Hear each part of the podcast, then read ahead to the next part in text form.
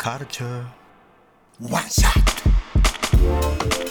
明日使える必中のカルチャー情報をお伝えするカルチャーワンショットのコーナーです今夜はこの方です日本未公開の激レア名作や話題作を精力的に、えーインディーで紹介するインディー配給映画配給集団グッチーズフリースクール代表古谷聡さんとお電話がつながってます古谷さんもしもしあ、もしもし、こんばんは。どうも古谷さん。ご無沙汰しておごります。無沙汰しております。アトロック2も呼んでいただいてありがとうございます。あそうかこちらこそ通初かあのははいい。今後ともよろしくお願いします。はい。ということで古谷さんの簡単なご紹介日比さんからお願いします。はい。古谷聡さんは日本未公開の激レアな名作や話題作を精力的に紹介する集団グッチーズフリースクールの主催でいらっしゃいます雑誌「ムービーマヨネーズ」の企画編集また DVD& 動画配信データでのコラムの執筆のほか編著には US ムービーホットサンド2010年代アメリカ映画ガイド共著には映画空間400選映画監督北野武など他にも映画雑誌やプログラムに、えー映画表など多数執筆していらっしゃいます。はい、あの古谷さんにはですね、古谷さんというか、まあ、グッチーズの皆さんにはいろんな映画、私も教わっておりまして、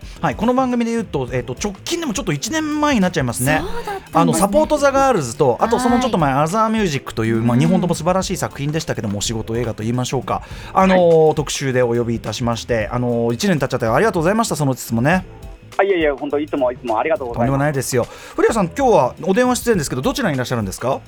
そうです。今ですね、えっと現在開催中の特集上映でですね、京都におります。今なんかすごい、古谷さんさ、予定見たらめちゃくちゃ忙しいじゃん、あなた。あ、いやいやいや。すごいですね。はい、ということで、えっと東西でグッチーズ関連上映、まずはそのじゃあ西の方、今ね、京都いらっしゃいますけど、何やってんですか？はい、えっ、と今はですね、京都シネマさんで、うん京都シネマクラブという。えっと月一でですねあのミミニシアターだからこそできる攻めた作品を上映しようということで、はい。あの京都シネマさんと共同で、うんえっとイベントをやっておりまして、うん、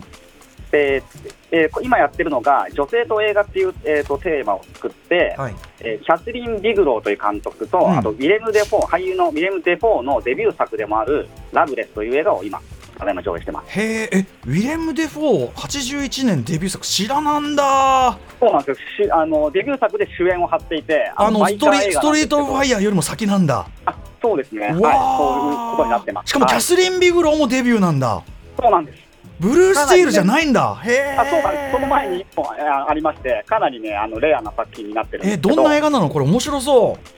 いやこれはですねあのバイカー映画なんですけど、うんうん。あのバイク乗ってあのただバイカー映画なんですけど、うんほとんどバイクで気持ちよく走るシーンはなくてですう。うんね、うん。あのバイクが故障してしまってあるあの地方のあの町にあのただあのと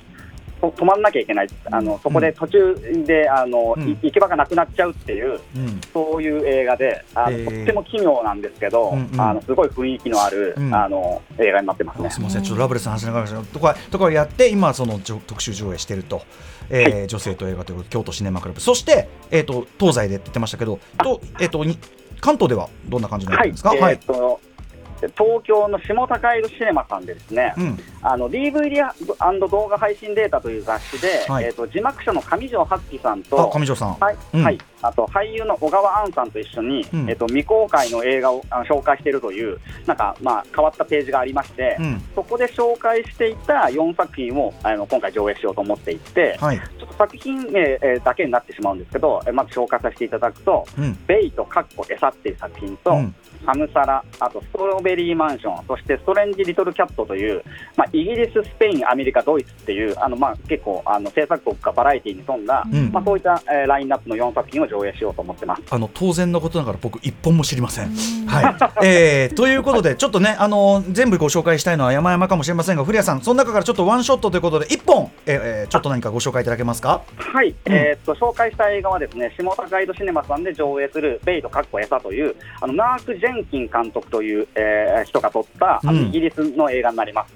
えーでまず、餌う。ん。えーっとおすすめしたいポイントたくさんあるんですけども、え映画の舞台が、まあ、イングランドのコーンウォールという場所で撮られていて、ーうん。まあ、これが監督の出身地でもあるんですね。うん。でそこで撮られているんですが、えっと、モノクロのスタンダード画面で、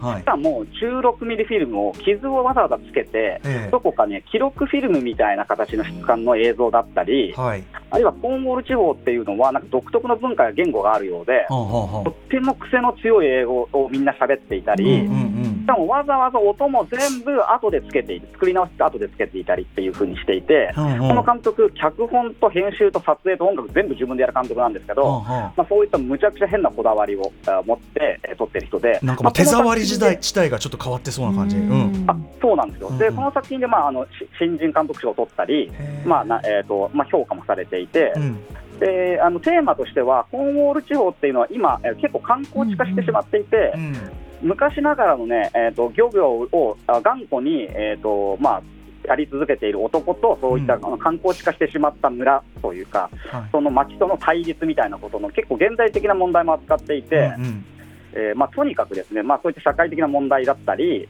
あとその監督の画面のこだわりとか、うん画面のね、とにかく圧がすごいんですよね。圧圧。圧うん。圧と編集のなんかここでこんなショットを入れるんだみたいな、はなんかとにかくもうこの圧とこだわりがすごいんで、うんうんまあ、ぜひねあの劇場でね見てほしいっていうあ。作品になりますね。2019年、イギリス映画「ベイト」まあ、全然新しい作品なんだけどでマーク・ジェンキンさんね僕も全然知らなかったけどはい。とにかくちょっと手触りからして新しそうな、はいえー新鮮そうな、今後の注目の監督です。はい。はいえートークショーがあったりするわけですね。あそうですね。で、うん24日にこの映画の、えーえートークがありまして、イギリス映画の研究者である高崎一子さんをお呼びして、えートークがあります。うん。えーその1日前の23日、このイベントの初日になるんですけれども、うん。23日にはサムサラという映画の上映後に、えー映画監督の太田達成さんがあ来ていただいて、そちらもトークを予定しています。はい、ということでまずはその下高井戸で、ね、やってる、えーシネマでやってる現代未公開映画特集。こちら、はい。えっ、と12月23から30までやってるので、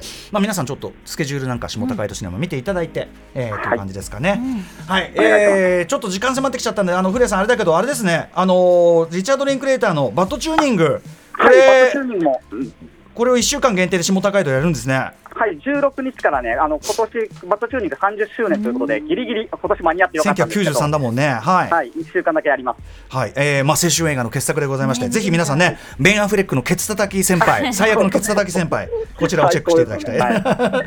はい、ということで改めてえっ、と今日古谷さんからご紹介いただいたおさらいをね、えー、日比さんしておきましょうかね。はいまず京都ですね。京都シネマクラブは今週木曜日14日まで京都シネマにて。そして下高井戸では下高井戸シネマにて23日土曜日から30日までです。それぞれ公式 X 各劇場のですね情報などでキャッチしてみてください。うん、はい。はい、古谷さんお忙しい中ありがとうございます。はい。うん、えーということで古谷さん、まあちょっとあの今日じ短い時間の出演でまた別スタジオでねたっぷり話してくださいよ。あぜひぜひ呼んでください。上条さんとかの話もまた聞きたいですまた。ぜひそうですね、皆さん、うんあみんなでね、伺いたいと思います。腕回しといてくださいちょっとぜひ。わはい。最後に古谷さんからちょっとお知らせな告知などありますか？そうですね。映画のあの上映じゃないんですけれども、あの映画業界のハラスメントとか、うん。えジェンダーギャップみたいなさまざまな問題がまだまだ山積みで、うん。それの調査だったり、あの提言みたいなあの調査をして分析して提言を行っている、はい。非営利団体の JFP、ジャパニーズフィルムプロジェクトさんという、えー団体がありまして、うん。そこにちょっとだけ僕、あのご協力してまして、うん。でちょうど今日ですね、映画、演劇、アニメ業界におけるジェンダーギャップなどの調査の結果があの公表されまして、えー、と今ジャ、ジャパニーズフィルムプロジェクトって調べていただくとうん、さまざまなところであ、こういう結果が出ました、こういう問題がありますねってことが公表されているので、あはあのぜひね、皆様にも、ね、見ていただきたいなと思ってます。そうなんですね。ちょっと僕もこれはい見てみますね。そして古谷さんすごいななんか活動をいろいろしてて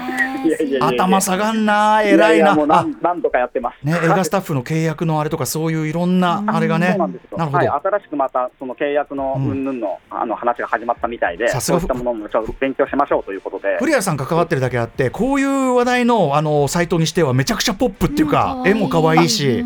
あのもう本当、僕、本当にちょっとだけしか関わってないので、あの僕はね、ななんかやったんだよとおこがましいんです いやいやいや、はいでも、うん、ありがとうございます。でも、そういうの、あの、教えていただいて。まあ、いろんな形で、また今後とも、あの、一つは、通になってもよろしくお願いしますということです。古谷さん。はいうん、じゃあ、京都から気をつけて、はい、あの、どう帰ってきてくださいね。えーと今夜のカルチャーワンショット、ゲストは映画紹介集団、グッチーズフリースクールの古谷聡さんです。さあ、古谷さん、またよろしくお願いします。はい、ありがとうございました。どうも。ありがとうございましたはい明日のこの時間は水曜パートナー、うないりささんが選ぶ今年のベストゲームです。After Six Junction.